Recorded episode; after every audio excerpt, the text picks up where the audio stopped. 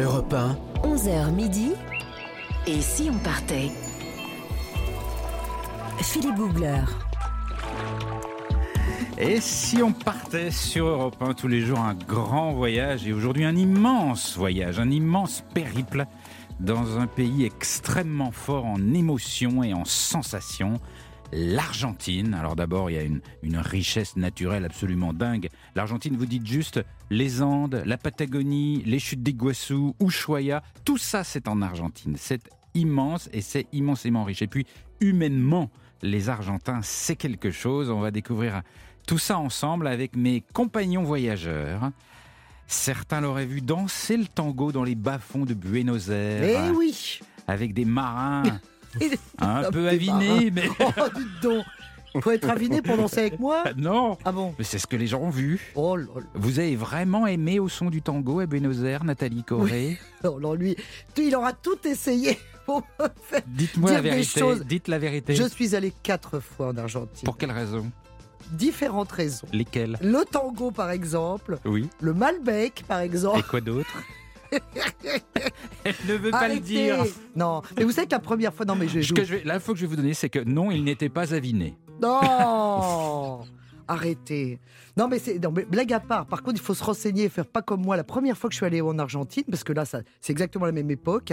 J'étais parti, euh, bon, c'était mois d'août mais c'était la canicule à l'époque. Ouais. Je m'étais pas renseigné. Et Ah. quand je suis arrivé à Buenos Aires, eh ben, il faisait 6 degrés. Et Ah. Moi j'étais en tongs et en short. Ah bah oui. J'ai dû racheter toute ma valise. Mais oui, parce qu'on croit que l'Argentine, il fait toujours chaud. Mais Ah pas ben du non, tout. pas du tout. Et alors c'est complètement inversé par rapport à nous les saisons. Tout à fait. Donc vous aurez reconnu Nathalie Corré.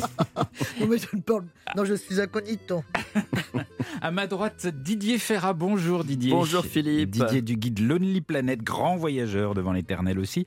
Pour vous, l'Argentine, en, en quelques mots, ce serait quoi? Ah, ça serait la terre des extrêmes. hein. D'abord Bah oui. l'extrême sud, parce que la terre de feu et Ushuaia, c'est vraiment au sud, sud, sud, sud, sud euh, de la terre, parce que c'est la ville la plus au sud de la planète, Ouais, Et Ushuaia. très fraîche. Très fraîche. Mm. Dernière étape donc avant l'Antarctique. Et puis aussi extrême par le, le climat, la diversité, la végétation. hein. On passe de, de montagnes enneigées au désert vraiment super aride, au désert de sel, en passant par des glaciers, d'un bleu incroyable, avec des paysages de vignes, de prairies, enfin extrême aussi par les sentiments. hein, Mm. Nathalie, qu'est-ce que vous en pensez? Oh, mais oui. Voilà, Parce que l'abrasso du tango. Bah voilà, la le cœur du parle. tango et puis la sensation d'être vraiment au bout du monde. Comment est-ce qu'il s'appelait Nathalie? Oh Mais elle va pas nous le dire. hein. Ah, non. Federico. Frédérico, il s'appelait? Mm. Ah ouais? Et vous l'aviez rencontré à Buenos Aires? non, Ah, c'est écoutez, la arrêtez, qui c'est pas commence. moi l'invité.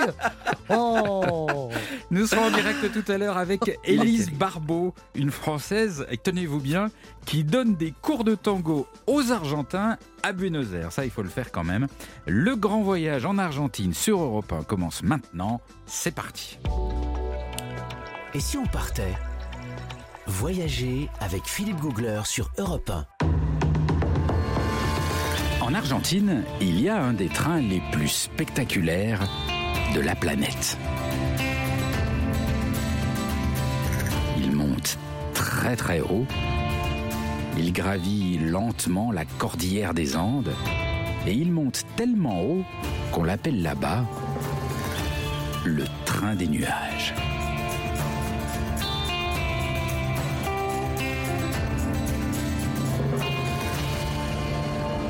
Je l'ai rencontré lors d'un tournage des Trains pas comme les autres, et je dois vous avouer un truc. Au moment du départ, j'étais un peu déçu. Au premier coup d'œil, il a plutôt un look de train de ligne classique, récent, avec des couleurs criardes, des places numérotées, des annonces dans plusieurs langues au micro. Bon, ça fait pas tout de suite rêver. C'est le départ.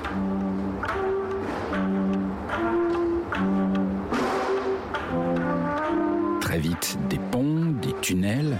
On grimpe très fort, on fait des zigzags, des boucles. Ce train est une vraie prouesse technique. Et je me dis qu'il a quand même été construit dans les années 1920. À l'époque, ça a dû être un défi incroyable. Le train grimpe, grimpe encore, et les paysages changent. Et mon humeur aussi.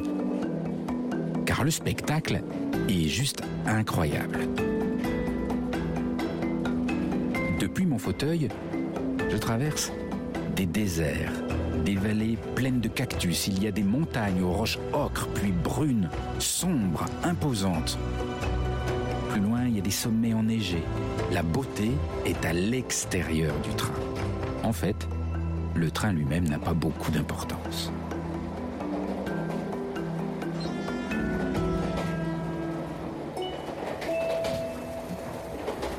En 7 heures de voyage, on passe d'un peu plus de 1000 mètres d'altitude à plus de 4000 mètres. Plus on monte, moins il y a d'oxygène pour le corps. Normalement, on ne monte pas à ces altitudes sans un minimum de précaution. Le mal d'altitude, ça peut être grave. Eh bien, tout est prévu. Dans ce train, il y a une voiture infirmerie, une voiture avec masque à oxygène et infirmière. Et alors je leur demande, mais si jamais ça tourne mal, qu'est-ce qui se passe? Et une infirmière me répond, regarde, regarde par la fenêtre.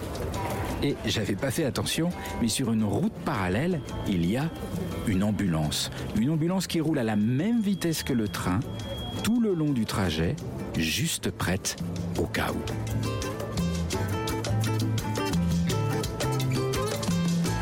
Voyage passe très très vite et le bouquet final, c'est au terminus. Sur un viaduc magnifique à 4182 mètres d'altitude. Un ouvrage d'art tout en métal, magnifique, illuminé par la lumière puissante du soleil à ces hautes altitudes, le tout dominant une vallée désertique. Tous les passagers descendent, font quelques photos, et surprise, ils se rassemblent spontanément. Sans se concerter, les passagers se réunissent, main sur le cœur, et ils se mettent à chanter.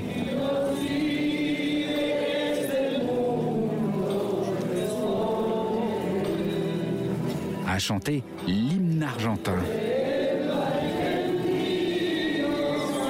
Tout simplement parce qu'ils sont fiers, fiers de ce train splendide, fiers de leur pays et heureux d'être là. C'est juste très émouvant et c'est juste l'Argentine. Europe 1, 11h midi. Et si on partait? Philippe Googler. Vous êtes redescendu en ambulance ou Paul Non, non, je suis pas. Mais il faut faire attention quand même. hein, parce Bah, Évidemment, même un- les oreilles et tout, c'est un terrible. gros delta de- d'altitude. Bon, après, le voyage dure 7 heures, donc on a un peu le temps de s'acclimater, mais ça, ça, ça va quand même vite. Et puis alors, euh, ce, qui est, ce qui est très touchant, donc c'est ces Argentins qui sont très fiers de, de leur nation, qui se mettent à chanter tous ensemble l'hymne. Et puis, si vous êtes un, un grand randonneur, vous pouvez aller beaucoup plus loin. Après le terminus, il y a un endroit qui s'appelle Tolar Grande, qui est un endroit incroyable, qui est composé de montagnes absolument rouges sur un ciel bleu vif et au fond des vallées des, des déserts de sel. Donc vous avez du blanc, du rouge, du bleu. Bah oui, bleu, blanc, rouge. Bleu, bah oui, c'est pas faux. J'avais même pas fait attention. Mais c'est un- pour moi, c'est un des plus beaux spectacles de la planète. Ça s'appelle Tolar Grande. Voilà. Ah, génial. Encore plus d'Argentine. Comment un- s'appelait le- l'infirmière Non mais moi La je ne veux pas vous lâcher hein. Ah bah oui Non mais vous avez commencé l'émission d'une telle façon qu'alors là je ne vais pas me laisser faire Plus d'Argentine dans un tout petit instant sur Europe 1. Europe 1, 11h midi. Et si on partait? Philippe Googler. Ah, ça y est, c'est parti. Nous sommes en Argentine aujourd'hui sur Europe 1. Tous les jours, un grand voyage avec mes compagnons de voyage, Nathalie Corré, Didier Ferrat. Et nous sommes au son du tango à Buenos Aires. Et en ligne, une professeure de tango à Buenos Aires, mais une professeure de tango qui enseigne le tango aux Argentins et qui est française. C'est quand même dingue ça. Cocorico Incroyable. Cocorico. Bonjour Élise. Hola, ¿qué tal, Hola. Felipe? Hola. ¿Cómo Hola hola Et? Hola, hola. dites donc, c'est une prof de, fran- de tango française à Buenos Aires, c'est un peu comme un boulanger guatémaltèque à Paris. Com- com- comment, euh, comment ils vivent ça, les Argentins? Ah, Le, le- le parallèle est sympa, ouais. Alors, bah, alors, ça surprend toujours un peu, hein, en effet. Mais ils sont surtout, en fait, fascinés par le fait qu'une étrangère s'intéresse autant à leur culture, j'ai l'impression. Donc souvent, je donne des cours à des Argentins qui dansent pour la première fois. Et en règle générale, ils me disent après le premier cours, ça alors, si on m'avait dit qu'une Française me donnerait mes premiers pas de tango, j'aurais pas cru. et euh, donc c'est, c'est assez rigolo. Mais en fait, il faut savoir aussi que le tango, mine de rien, est quand même euh, assez lié à la France de par son histoire, donc pour plein de raisons. Mais par exemple, et c'est euh, l'exemple le plus euh, illustrant, c'est que Carlos Gardel, le grand chanteur de tango Ouais. Carlos Gardel, est né à Toulouse. Ah, comme vous. Comme moi, exactement. Oui, c'est vrai. Alors, pour, pour raconter votre histoire, vous êtes tombée amoureuse à Toulouse du tango. Et c'est ça qui Oui. vous a donné le goût de l'Argentine. Et vous êtes euh, aujourd'hui installé à Buenos Aires depuis, euh, depuis 11 ans. Qu'est- Qu'est-ce qui vous a accroché tant à ce pays, à part le tango? Bah, en Argentine, ce qui, euh, ce qui me plaît euh, particulièrement déjà, c'est qu'on y trouve euh, une palette de paysages incroyables. Ah ouais. Ça, c'est quelque chose qui m'attire énormément. Euh, comme vous l'avez dit juste avant, des chutes d'Iguassou au glacier de la Patagonie, et en passant par évidemment la diversité de la ville de Buenos Aires. Ce qui me plaît énormément chez les Argentins aussi, c'est que par exemple, euh, on va trouver vraiment euh, euh, un peuple qui aime la proximité, comme dans le tango, pour se dire bonjour, c'est des grandes embrassades, même si on s'est vu la veille. Bon, tout ça, c'était avant Covid, mais ça reviendra. Ouais. Et, et puis aussi, c'est vrai que vivre en Argentine, c'est un peu comme regarder un film. Ah Il se passe toujours quelque chose, quoi. Autant socialement qu'économiquement, les Argentins, ils sont tellement habitués à se confronter à des crises et, euh, et des changements comme ça euh, sociaux qu'ils savent en fait rebondir, se réinventer et improviser. Et ça, j'adore. Alors, pour, pour revenir au tango, qui ressemble visiblement un peu à la vie en Argentine, le, le- le tango, c'est plus qu'une danse. C'est quand même, une, je trouve, une relation particulière à l'autre, où, où- où chaque pas s'improvise en fonction de l'autre. C'est un peu comme en amour, en fait. Oui, c'est un peu comme en c'est un peu comme en amour ou c'est un peu comme dans n'importe quelle relation en fait. Le tango, c'est euh, pour moi, c'est chercher en fait la connexion parfaite avec l'autre pour pouvoir communiquer ce qui se passe dans mon corps pour que l'improvisation soit harmonieuse. C'est- C'est c'est la définition, c'est ma définition du tango quelque part.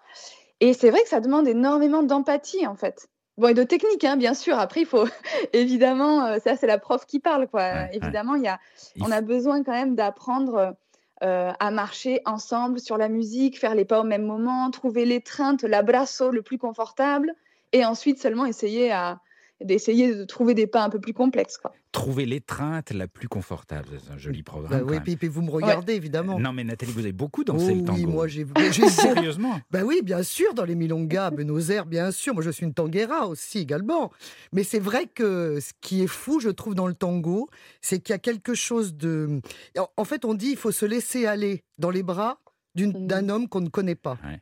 Et ça ne marche que comme ça. Ça veut dire qu'il faut vraiment ne rien contrôler. C'est une danse qui est effectivement les, que les hommes maîtrisent. C'est très difficile pour les, plus pour les garçons que pour les filles à apprendre déjà. Je, je pense que notre... Pourquoi? Mais parce que c'est très technique pour les, les garçons. Il y a beaucoup de. En fait, eux, ils drivent un peu la femme. Donc, c'est vrai qu'ils ont quand même du boulot. Mm. Et et il y a un truc magique c'est qu'il y a des gens avec qui vous ne pouvez pas danser et d'autres avec qui vous dansez, mais en tout, en tout confort. C'est comme en amour. Mais oui, mais c'est exactement ça. Il y a des gens avec qui on peut pas s'entendre, d'autres avec qui on s'entend du premier coup. Et moi, la- le plus beau souvenir de Milonga Buenos Aires, j'ai dansé avec un très très vieux monsieur qui m'arrivait sous le bras. Et mais j'ai un souvenir dingue de la brasse, justement, de l'étreinte qu'on avait. Mm. Évidemment, pas tempe contre tempe, puisqu'il m'arrivait sous le bras. Mais, c'était fou. Et, il et vraiment, il m'a fait danser. Alors, une, ten- une tanda, c'est-à-dire quatre danses. Malheureusement, après, il a changé de partenaire. Je suis resté assis Ah. sur ma chaise. Vous l'avez pas séduite? Non. Vous l'avez pas séduit Non, non, non. Ça Bah pas non, il a été très poli, mais on n'a fait que quatre et après il est parti. Mais c'est vrai que c'est c'est assez magique. hein. Tout, euh, Élise, tout le monde danse à Buenos Aires. C'est vraiment un- quelque chose de d'ordinaire, le tango? Alors, euh, malheureusement, non, tout le monde dan- ne danse pas le tango à Buenos Aires, mais le tango, c'est pas seulement la danse en fait à Buenos Aires. Le tango, c'est euh, cette odeur, cette ambiance, euh, se lever le matin, discuter avec le vendeur de, de journaux là du coin de la rue, boire un maté, manger un tostado y queso. Enfin, c'est c'est vraiment voilà le concierge, je sais pas, qui lave le trottoir devant l'immeuble, les discussions un peu agitées autour de la politique, le foot et tout. En fait, on danse pas forcément le tango, mais on vit dans un tango quand on habite à Buenos Aires. En fait, on vit à l'intérieur des paroles d'un tango, tout simplement. Ah, c'est ça qui est, qui est magique. Vous le dites bien. Il y a un petit côté quand même un peu déchiré, un peu triste dans le tango. C'est une musique qui est arrivée, je crois, par les, par les marins. La tristesse, c'était le, le désespoir de l'éloignement, de la séparation, etc. Est-ce que c'est quelque chose comme ça que vous retrouvez aussi au quotidien? Oui, alors un petit peu, c'est vrai que c'est, c'est, mmh, le tango, c'est et il est né quand même dans les bas-fonds de la ville de Buenos Aires. Mmh. C'était le quartier, de La Boca, le port, hein, le premier port commercial de la ville et c'était beaucoup, beaucoup d'immigrés en fait, hein, italiens, français, russes, allemands, enfin bon voilà et c'est un mélange de cultures comme ça et c'est vrai que c'était quand même ça reflète quand même la tristesse de la séparation avec les familles, la terre natale et cetera.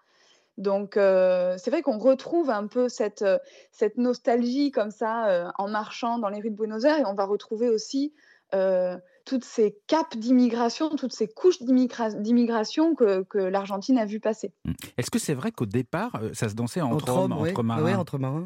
Ouais.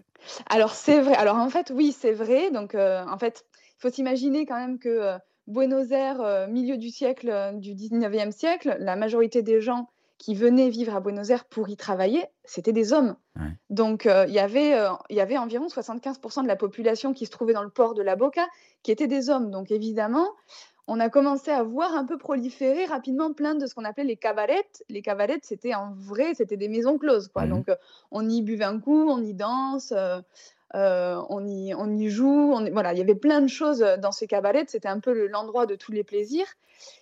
Mais du coup, pour aller danser avec les femmes dans les cabarets, et ben, il fallait quand même s'entraîner avant. Donc en fait, les hommes dansaient entre eux pour s'entraîner. C'était pas Ah! forcément une danse qui se dansait entre hommes parce qu'ils voulaient danser entre hommes, mais parce qu'en fait, ils avaient pas le choix, quoi.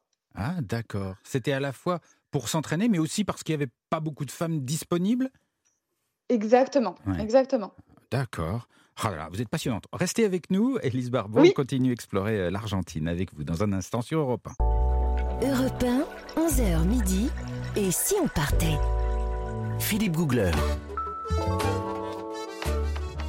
Et nous sommes toujours en Argentine sur Europe 1 entre 11h et midi avec Nathalie Corée, avec Didier Ferrat, mes compagnons de voyage, et puis surtout avec Élise Barbeau qui a réussi à être prof de tango à Buenos Aires tout en étant française, ça m'épate ça. Euh, J'arrêterai pas de le répéter. Élise, euh, vous êtes en ligne avec nous. Euh, Buenos Aires, c'est une ville assez étonnante. Moi j'aime bien parce qu'il y a un côté un peu européen. On a des fois l'impression dans les, dans Ah, les rues, dans- dans- dans les rues de Madrid. hein. Ah ouais. Et, euh, et puis en même temps, il y a un petit côté désuet. C'est-à-dire que dans les restos, il y a une petite nappe blanche, vous avez le serveur avec, euh, avec la petite veste un peu serrée, euh, un, petit peu, un petit peu à l'ancienne, qui, qui je trouve est, est pleine, pleine de charme. Vous avez le même regard, vous? Oui, alors c'est vrai que, c'est il y a c'est comme si en fait c'était un c'est comme si Buenos Aires c'était plusieurs capitales européennes, mais qui se Exact. qui se seraient arrêtées dans le temps, dans les années Ouais, 60, dans les c'est années ça. 70. C'est un peu ça, ouais.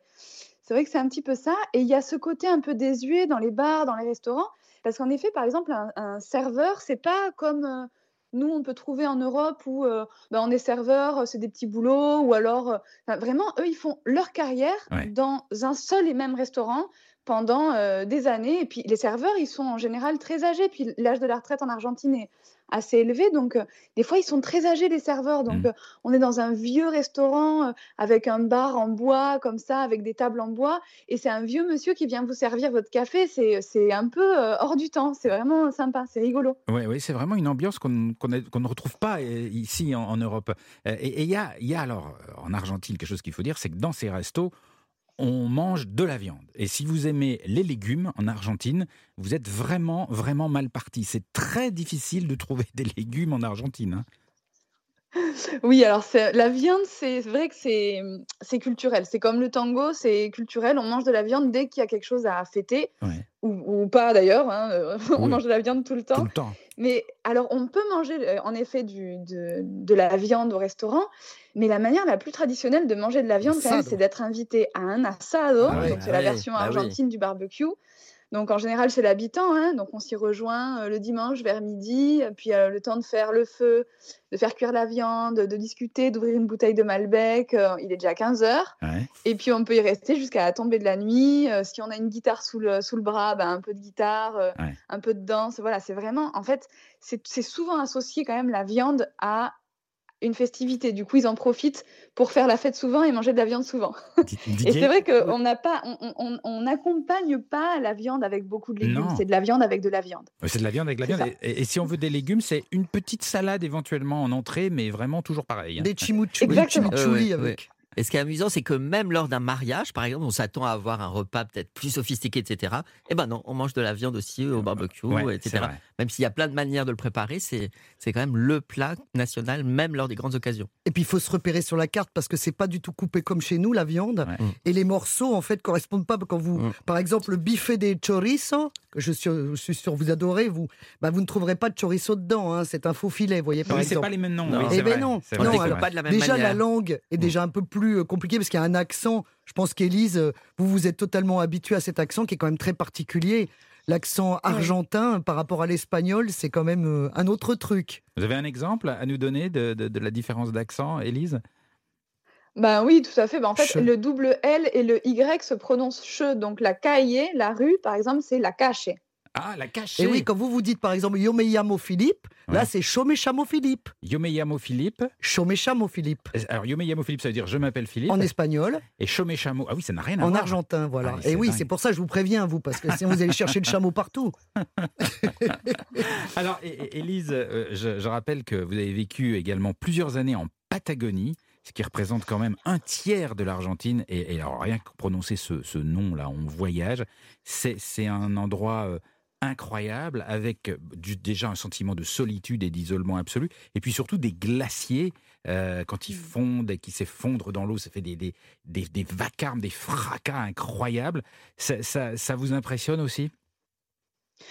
Bah, le glacier, euh, moi, le glacier Perito Moreno, je pourrais en parler des Ah, heures, qui est mon beau. glacier euh, préféré, on va dire. Mm. Et c'est un glacier euh, qui se trouve à l'intérieur du parc national Los Glaciares, qui est aux abords de, de la ville de Calafate. Ouais. C'est le glacier qu'on peut voir le, de plus près, en fait. Donc c'est vrai que c'est vrai que c'est pas forcément le plus grand, mais c'est le plus impressionnant puisqu'on peut le voir de près. Ouais. Et c'est impressionnant. Bon, c'est un glacier qui mesure 200 km. Déjà, pour avoir une idée, c'est la taille de la ville de Buenos Aires, hein, intramuros. Donc Ouais. c'est quand même très, très gros. Et pff, la première fois qu'on est face à ce glacier, je crois qu'on remet en question beaucoup de choses quant à notre existence. Oui, parce qu'on se sent tout petit, Et, tout petit, tout petit. Et, et surtout, on peut, aller, on peut aller naviguer à proximité de, de ces glaciers, parce qu'ils sont au-dessus de l'eau, et il y a des craquements incroyables. On- ils sont effrayants, en fait. C'est effrayant, un, or- un morceau, un énorme morceau qui se détache et qui tombe dans l'eau. On dirait que, on dirait que ça, ça va au ralenti tellement c'est, tellement c'est gros, tellement c'est impressionnant. C'est impossible de pas avoir la larme à l'œil. C'est vraiment, vraiment incroyable. Didier? Ah oui, je trouve ça très impressionnant. Cette couleur aussi très spécifique, hein, ce bleu très intense. Non, c'est vraiment un, un des plus beaux paysages, surtout les, les plus impressionnants qu'on puisse voir. Et alors, pourquoi est-ce que la Patagonie, en dehors des glaciers, fascine autant, Élise, d'après vous? Comment, comment, Pourquoi c'est aussi réputé? Je pense que c'est un, c'est un territoire qui est, euh, bah, déjà, comme vous l'avez dit, c'est immense et c'est euh, c'est très désertique en fait. En dehors des points euh, importants euh, à visiter ou des villes importantes, c'est que du, de la steppe. Donc c'est de la steppe et de la steppe à perte de vue. Mm. Et, et- et en fait, encore une fois, c'est c'est être face à cette grandeur-là et à cette, cette immensité, euh, ça donne à réfléchir et puis ça fait méditer. Et puis vraiment, on est, c'est un, paysage qui est qu'on peut pas trouver en Europe. Euh, en Europe, tout est trop peuplé, je dirais, pour pouvoir euh, se confronter à ces immensités-là. Mm. Donc c'est incroyable. hein. C'est ça qui est, qui est fou. C'est un rapport à la solitude qui est, qui est très Tout particulier. Si, si- si un, un jour on a envie de se, se- se retrouver seul et de s'isoler, je vous conseille la Patagonie. C'est juste incroyable. Et il y a des gens comme ça. Il y a quelques. J'ai j'ai vu un- un- un- une sorte d'ermite qui vivait comme ça, tout seul, avec une petite cabane sur une espèce de de lande fouettée par le vent, mais il y avait personne, personne. Et c'est quelqu'un qui cherchait la solitude comme ça, C'était très, très troublant. Didier? Ah oui, alors c'est vraiment le sentiment d'être loin de tout. Par exemple, Ushuaia, c'est pas une ville fantastique en soi, Ouais. mais on a l'impression d'être tellement au bout du monde. Et il y a quelque chose d'assez drôle, c'est la, la seule ville où ça m'est arrivé, c'est qu'on vous tamponne le, votre vrai passeport avec un tampon Ushuaia, Ouais. comme si c'était un pays, comme si c'était un lieu absolument magique. Mhm. J'ai trouvé ça incroyable. Élise Barbeau, je, vous racontez super bien l'Argentine. Je- je- on a envie de partir apprendre le tango avec vous à Buenos Aires. Eh ben, je vous attends. Mais euh, on est très mauvais. Ça va, à part Nathalie, qui est Non, non, excellente. bah vous, il faut vous y mettre Mais moi, je suis aussi. très mauvais. Très, Allez. très mauvais. Allez, on, se fait un abraço déjà. Merci beaucoup, Élise Barbeau, de nous avoir emmenés en voyage. Et puis, bon vent euh, en Argentine. Dans un tout petit instant, on va retrouver Nathalie Corée, qui a beaucoup dansé, vous l'avez compris. Qui a aimé à Buenos Aires Oh, mais et qui a fait Frédérico. Il s'appelait Mais Frédérico. arrêtez, taisez-vous. Est-ce qu'il avait une moustache? La fin de l'émission Pourquoi sera. voulez-vous qu'il ait une moustache? Pas du tout. Toutes les infos Ah, mais il ne m'aimait croustillantes. pas, hein, c'est ça le problème. Ah, il y a que vous bah qui oui, mais j'ai pas raconté l'histoire en entier. Mais vous nous donnez que des petits C'était bouts un à chaque amour fois. impossible Pourquoi? Parce qu'il aimait la prof de danse classique. Ah, C'était mon prof de tango, mais il ne m'aimait pas. Ah mince. Voilà. Et vous avez essayé pendant non, non, mais combien de temps écoutez, c'est un trop mauvais souvenir. Je, je, veux- je vais aller pleurer dans un coin. Toutes les infos croustillantes sur l'Argentine Ah. dans un instant avec Nathalie Corée. 11h midi. Et si on partait? Philippe Googler sur Europe 1. Jusqu'à midi sur Europe 1, nous sommes en Argentine. Alors Nathalie, vous avez épluché la presse argentine en détail Et tout fait. pour essayer d'y dégoter des infos insolites. Oui, bah écoutez, j'ai lu Tiempo Argentino, j'ai lu Clarine, j'ai lu La Prensa, j'ai regardé la télé, j'ai écouté la radio, j'en peux plus. Tout en espagnol. Je suis claqué, oui. Et tout en argentin surtout. Alors, euh, mon cher Philippe. Oui. Euh, très bonne nouvelle. Qu'est-ce qui se passe? L'Argentine est une exception en Amérique latine en matière de Je ne sais pas. maçonnerie. Oui, pourquoi, me direz-vous Vous êtes sûr Oui. que ça va passionner les foules Non, ça écoutez, après les femmes, après les femmes plombiers en, Argent- en Jordanie, voici les maçonnes, les femmes maçons en Argentine. Alors pourquoi? Effectivement, le nombre de femmes maçons a augmenté de 131%, Alors mon bon. cher. Oui, elles sont en train de faire mentir leur papa, qui disait évidemment que les femmes n'étaient pas assez fortes pour ces métiers-là. Mhm. Or, bien sûr, eh bien non. Parce que comme une de- une d'elles disait l'autre jour à la télé Publica Argentina, tous les ouvriers du bâtiment ne sont pas grands et forts, il y a des petits avec du ventre. et toc dans les dents bien envoyées. C'est pas vrai. Ouais, C'est Exactement. pas faux, je veux dire. Et le chef de chantier. dans- Ah bah alors, est-ce que vous allez oser me demander si c'est bien fait? Comme avec les, les plom- les plombiers en Jordanie. Est-ce que le travail est bien Mais fait le travail sera très bien fait. J'ai pas Il dit ça par très bien rapport aux fait. femmes. Mais non, mais on plaisante. C'était au cas où ça m'intéresse. Mais bien sûr. Eh bien, figurez-vous que le chef de chantier en a rajouté une couche en disant elles sont plus perfectionnistes, elles gardent le chantier plus propre et ne perdent jamais les outils. Alors, ceci est un message personnel concernant la clé de 12 qui s'est mystérieusement volatilisée à la maison. T'es prié de la retrouver vite fait. Alors, ceci étant, donc, j'ai également écouté la radio. Mhm. Vous avez demandé la police, ne quittez pas. La police a sa propre radio, figurez-vous. La radio, fédérale Sur la bande FM, vous voulez dire Oui. à Buenos Aires. Alors, figurez-vous que presque comme une radio normale, avec la météo, le flash info, la musique, les infotrafics, Ouais. mais en plus avec des conseils aux auditeurs pour ne pas vous faire agresser. C'est un- c'est surréaliste, c'est-à-dire vérifier les vrais taxis, comment avant d'utiliser un distributeur automatique ne faites pas confiance à une aide extérieure, Ah ouais. parce qu'en fait à côté du studio de radio, figurez-vous qu'il y a un studio de visionnage des caméras de surveillance de la ville. Ah, donc on vous dit de pas aller à tel ou tel endroit, des Ah, mais choses c'est comme ça? quasiment en direct live. Et alors, surtout, il y a des opérations de police qui sont diffusées à la télé quasiment en léger Ah. différé. Quoi. Non, mais Ouais. c'est, c'est un truc qu'on ne pourrait pas imaginer chez nous, bien évidemment. Alors, à ce propos, bon, parce qu'on a dit que c'était une ville magnifique, ce qui est totalement vrai, et moi j'ai tellement de plaisir à y aller, mais très gentiment, souvent à Buenos Aires, on vous conseille de ne pas porter évidemment d'objets de valeur, de pas tenter le diable, quoi. Ouais. Bon, alors moi, c'est pas dans la rue, c'est au restaurant que je me suis fait braquer. Vous êtes fait braquer? C'était surréaliste.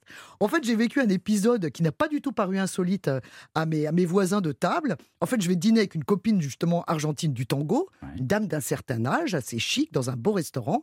Et au milieu du repas, un homme très chic et, et a traversé le restaurant. Il est allé direct en cuisine et il est ressorti en tenant le cuisinier et sa toque avec un pistolet sur la tempe. Non. Oui. Alors moi, j'ai Oh, halluciné, j'avais jamais vécu tout, Il y avait plein de convives, il y avait du monde. Ah, mais il y avait qui- le restaurant était plein. Personne n'a moufté. Et ma voisine m'a juste dit mettez euh, votre carte bleue dans votre slip et mettez le liquide sur la table. Mais vraiment sans scier. C'était tout à fait euh, normal. Comme si c'était ordinaire. Ah, totalement. Alors, le gars, effectivement, est passé aux tables, a récupéré tout l'argent. Et euh, ma copine argentine de me dire Bon, bah maintenant, bon appétit. On va manger gratos puisqu'on n'a plus rien pour payer. Ah oui Ah, mais c'était très stoïque. C'est pas C'était un truc, j'ai jamais vécu ça. C'était très C'était marrant. effrayant, j'imagine, Mais quand même. dingue. Non, ben, pour moi, c'était. Mais en fait, ils étaient décontents parce que, comme ils n'avaient pas l'air de s'en inquiéter plus que ça, je me suis dit, bon, bah voilà, ben, voilà on a Ah, mais- baissé de l'argent sur la table. Mais Bon. vous, ça vous a pas traumatisé plus que ça? Bah, pas vraiment, parce que c'est bon, c'est. c'est, c'est- ouais, moi, je fais comme les gens, c'est-à-dire que je regarde comment ils vivent et puis je fais pareil. Donc, je me suis pas plus inquiété. Mais enfin, c'est un peu spectaculaire pour nous. C'est sûr que ça donne envie d'aller en Argentine. Non, mais non, mais c'est, non, mais c'est un épiphénomène, mais enfin, bon, ça existe. On peut pas dire que ça n'existe pas. Alors, euh, une bonne nouvelle pour vous, dites donc. Quoi donc? Maradona n'est pas mort. Allons bon. Si. Enfin, si, le pauvre, bien sûr. Gros miracle. Mais oui, on y croit. Alors justement, bah, ça tient de ça. En fait, il continue à être totalement vénéré en Argentine, Ouais. puisque c'est la main de Dieu, vous savez, Ah, bah, c'est, le dieu de l'équipe Boca Junior de Buenos Aires, qui était un dieu au sens premier du terme, puisqu'il avait même son église. Il y a une église 1900 Maradona? Bah oui, depuis 1998, il y a la Iglesia Maradoniana. Ah. Mais oui, et cette église maradonienne revendique 80 000 fidèles dans le monde, dont Messi Ronaldinho quand même, hein, pas Mais rien. on prie qui? On prie Alors, Maradona? Mais on prie totalement Diego. On prie Ah Diego. Alors, il y a la propre, il y a sa propre liturgie, et c'est pas du tout un canular. hein. Il y a même des mariages hein, qui sont célébrés à Rosario, au nord-est de l'Argentine, à l'église maradonienne. Et euh, c'est ah non, mais c'est c'est surréaliste. Il y a même un, donc il y a un cimetière à la Boca où vous pouvez vous acheter une concession hein, pour être avec les joueurs de Boca Junior. Bon, manque de peau, c'est pas là que Diego Maradona a été enterré. Enterré avec ses parents. Mais dans cette église, alors il y a, il y a- ça a été évidemment fait par trois fans absolus de Maradona, des fanatiques presque, dans le sens premier du terme. Et bénévolement, ils font vivre le culte avec des prières et des chants qui commencent tous par Don Diego, je vous salue.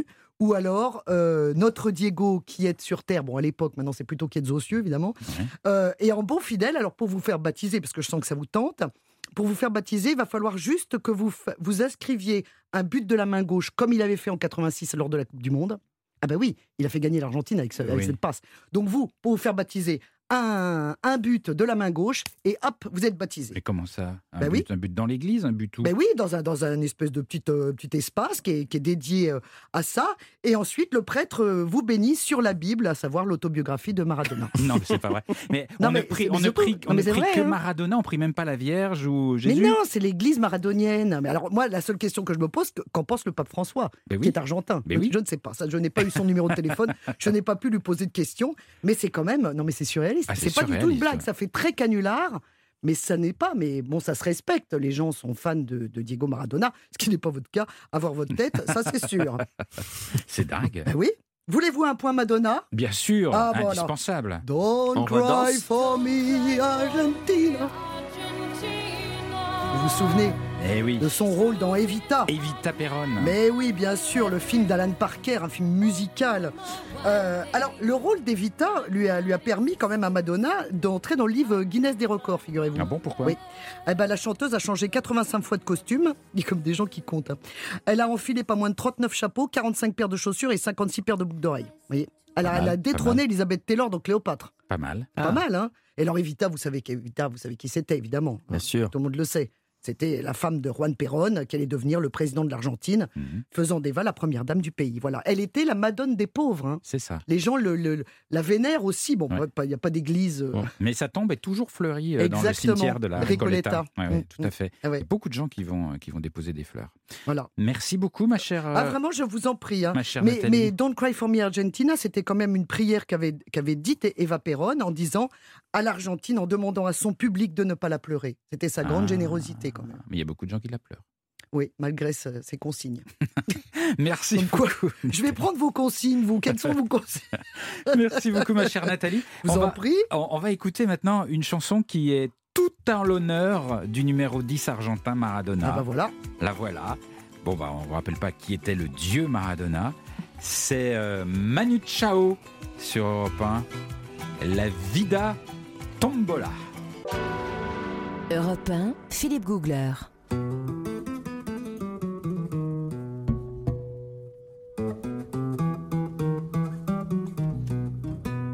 Nous sommes en Argentine jusqu'à midi sur Europe 1 avec Nathalie Corré, avec Didier Ferrat, Didier Ferrat du guide Lonely Planet. Alors, on a, on a pas mal euh, visité d'endroits là. Est-ce que vous avez encore des petites choses en, en magasin? On n'a pas parlé de la Pampa. On n'a pas parlé de la Ah, Pampa. La Mais Pampa, voilà. vous connaissez l'expression Où est-ce que tu habites dans la Pampa? Ben oui. Bah oui, la Pampa, qu'est-ce que c'est? Qu'est-ce que c'est la Eh Pampa? ben, ce sont des prairies à l'infini, des grandes plaines herbeuses, il n'y a pas d'arbres. De temps en temps, on voit une montagne au loin, mais c'est un sentiment d'infini, vraiment, parce qu'il y a très très peu d'habitants. Il y a plutôt du bétail, plus que des habitants. Alors vous savez d'où ça vient? Non. Le- Les élevages de bovins, on a parlé de la viande tout à l'heure, ils viennent bien de quelque part, de Ouais. la Pampa. Ouais. Et pourquoi ils sont là? Parce qu'au départ, quand les Espagnols ont débarqué en Argentine, ils sont arrivés avec quelques vaches, quelques bœufs. Donc Ouais. ils sont arrivés, voilà, ils les ont déposés, puis après ils sont repartis. Quand ils sont revenus, la deuxième fois, ils ont vu que les, vraiment le- l'élevage avait pris une ampleur considérable. Ah, Et pourquoi? Parce que l'herbe, elle est très grasse Ouais. et il n'y a aucun prédateur. Donc l'élevage bovin s'est développé de manière exponentielle au tout début. C'est ça l'histoire. Ah, c'est marrant ça. C'est incroyable. Dans ces plaines infinies. hein. plaines infinies. Alors, plaines infinies, elles sont un tout petit peu habitées avec les gauchos, les fameux cow-boys, hein, Mhm. les gardiens des troupeaux. Et puis, pour vivre cette ambiance, il faut absolument loger dans une estancia. Ce sont des grandes propriétés avec des belles demeures au milieu du domaine. Donc, Mhm. c'est quand même très désert autour. Hein.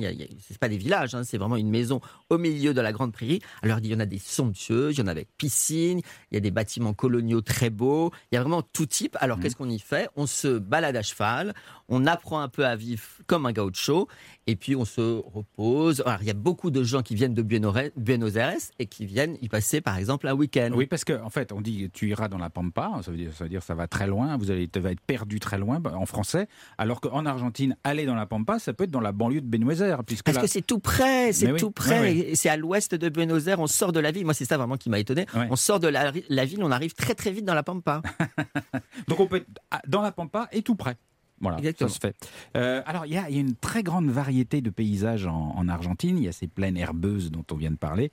Et puis, euh, et puis il y a, il y a- il y a les, hauteurs. Il y a les hauteurs, il y a les hauteurs. Je vous emmène sur la lune, Philippe. Vous y croyez? Ben non. Ben non, eh ben je, vais vous- je vais vous y faire croire, vous allez voir. La il y a une vallée qui s'appelle la vallée de la Lune. Alors en bon espagnol, c'est Ichigualasto, Ah, ouais. mon accent. C'est dans le centre des Andes, au nord-ouest euh, de- du pays, donc Ouais. près de San Juan. Un paysage absolument incroyable. Des sphères, des pierres en, en sphères parfaites, des ronds donc, qui sont comme posées par la main de Dieu, justement, on en parlait Ah oui, tout à de l'heure. Maradona. Sur, voilà, dans un paysage complètement désertique, craquelé Des grosses sphères? Des grosses sphères. Et d'ailleurs, on appelle aussi cette vallée le terrain de pétanque. Ah. C'est un autre surnom. Mais genre les énormes quelle sphères, mais totalement. Mais c'est poli, des, des, des C'est pierres c'est polies. poli par l'érosion. Oh, Parce qu'en fait, c'est un, c'est- il y avait un fleuve, c'est entre deux chaînes de montagnes. Il y avait un fleuve qui s'est desséché il y a des millions d'années. Ça a donné lieu à ce relève totalement lunaire. Moi, j'avais l'impression d'être sur Mars, la Lune ou Mars. C'était absolument incroyable. Et vous avez des pyramides inversées des- aussi complètement sculptées. C'était incroyable. il y a des sphères sur Mars. Bah, vous, vous savez pas, vous n'êtes jamais allé Vous voyagez très peu, Philippe, c'est pas possible. Donc vraiment, je vous recommande ce lieu, c'est magnifique. S'il y a des couleurs Ouais. au coucher du soleil, il faut pas y aller trop tôt le matin, il faut y aller plutôt l'après-midi et voir le coucher du soleil. C'est absolument somptueux, c'est très désertique. Ouais. Alors là, on, est, on a chaud, parce que c'est vraiment le désert.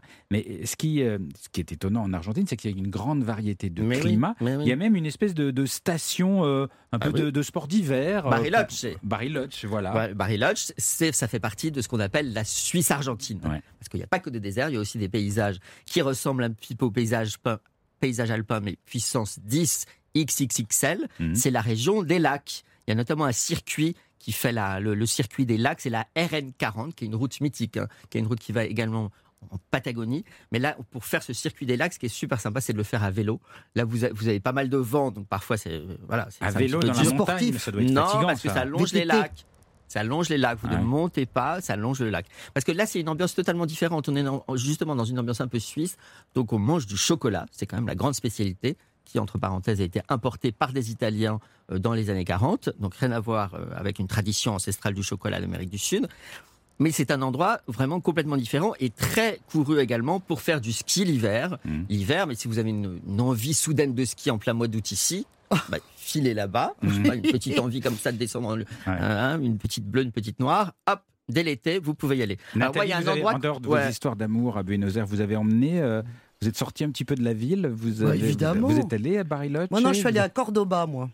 Voir des fêtes euh, folkloriques. Ah oui, Ouais, des peñas. c'est-à-dire, Peñas. c'est quoi? Bah, c'est quoi? Bah, C'est des fêtes, euh, mais c'est formidable parce que c'est c'est- voilà, c'est le cœur de- du pays aussi, avec des gens, des traditions. euh. Ouais. Non, non, c'est formidable. Moi, vraiment, j'adore ce pays. Mais je ne connais pas du tout euh, le, le, le, Ce- les sphères- ouais, les- le coin là. Le, ce coin un peu dont tu suisse. parlais, ouais. Didier? Alors justement, on, par- on parlait de fête. Il y a une fête qui est absolument incroyable. C'est le carnaval du diable. Vous y croyez ça? Bon, moi, je crois à tout ce que vous me dites. Alors là, euh, je peux vous dire que j'en ai reçu des paquets de farine, j'en ai reçu des œufs, etc. Parce Des que c'est œufs On vous a voilà, jeté des œufs de la farine, de la mousse à raser, euh, des cotillons, tout ce qui, tout ce, tout ce qui a de la Qu'est-ce que vous aviez fait Mais comme c'est ce que j'allais bêtise dire. Ben, on que vous était au moment du carnaval en février. Et il se trouve que j'étais dans un endroit très particulier, qui est un endroit plutôt indien, ce qui est assez rare en Argentine, à la frontière entre le Chili, la Bolivie et l'Argentine. Un paysage absolument merveilleux. C'est des paysages que vous avez un petit peu décrits tout à l'heure. Donc de roches rouges avec des veines orangées. C'est vraiment un festival de couleurs. C'est très beau. Et puis il y a des petits villages blancs Ouais. euh, coloniaux, mais c'est habité par des Indiens. On est vraiment dans une autre ambiance, rien à voir avec la Suisse là. Et pour le coup, pendant cette semaine-là, la semaine du carnaval, ils déterrent le diable. Ah bon Donc il y a toute une procession euh, de gens habillés de, de couleurs multiples avec des cornes qui viennent déterrer le diable et c'est le point de départ d'une fiesta d'une semaine, Ah nuit et jour. Et je vous raconte pas comment on s'en prend plein la figure, mais qu'on s'amuse beaucoup. Ah oui, ça, ça a l'air de vous avoir marqué. hein. Ah bah oui, oui, c'est quand même. euh, je vous parliez de fête, c'est quand même ça l'Argentine aussi. Ouais. C'est pas juste des paysages et des sites à visiter. Alors il y, y a du vin en Argentine aussi. Alors il y a du vin, ce qui est très très étonnant, c'est dans la région de Mendoza, il y a du vin dans une région désertique. Euh, alors vous allez me dire comment ça pousse. Effectivement, il y a des vignes et en arrière-plan, il y a des montagnes enneigées. Mais sinon, c'est très sec. Mais le secret de ce vignoble, qui est un très bon vignoble, hein, il concurrence le Bordeaux, le Bourgogne, etc., maintenant ça devient très coté le vin argentin. Donc le, le secret de, ce vignoble, c'est qu'il ne reçoit pas la pluie. L'eau qui l'arrose, c'est l'eau qui coule des montagnes, c'est l'eau de la Ah. neige. Est-ce que ça donne une saveur particulière Ça donne au une saveur particulière, c'est en général assez corsé, parce que du coup, le jour, vous avez l'ensoleillement qui fait qu'il y a beaucoup plus de sucre dans ce vin, et la nuit, il y a une grosse fraîcheur, ce qui fait que ce n'est pas un vin acide. Donc ça produit notamment le Malbec, qui est le vin le plus réputé. Voilà. J'adore. Et c'est euh, très très particulier à, à visiter, c'est vachement sympa. Là aussi, c'est le vélo. hein. Moi, je conduis pas beaucoup en voiture, mais je, je randonne et je fais du vélo. Et c'est le, moyen le plus sympa, c'est de rayonner comme ça, d'aller boire dans les bodegas, d'aller prendre des d'aller prendre des verres et de déguster les différents vins. Merci beaucoup Didier. Qu'est-ce qu'on voyage hein? C'est super. J'adore. ouais, mais moi, si on parle de manger, maintenant, ça y est, j'ai faim. Bah d'ailleurs, euh, ça va être bientôt. Ça va être bientôt. Bientôt. Euh, parce que je, je dois déjà vous dire à, lundi, mes amis, parce que le voyage en Argentine est terminé. Euh, ne défaites pas vos valises comme d'habitude. Vous les laissez bien en coin dans, le- dans le salon. On change quand même. Hein. Non, bah oui, Non. vous pouvez laver, peut-être profiter du Oui, week-end pour oui. laver un peu les affaires. C'est le, même- c'est le même climat lundi ou pas Alors, ben, l'Argentine, il y a tous les climats, donc je peux pas vraiment vous répondre. Mais là, on est plutôt sur du chaud lundi, Ah, puisque nous irons au Laos. Très bien, très bien. Euh, il est bientôt l'heure de se mettre à table. Vous me l'avez dit, Nathalie. Olivier Pouls, heureusement, est en approche. Bonjour Olivier. Bonjour Philippe, bonjour à tous les voyageurs.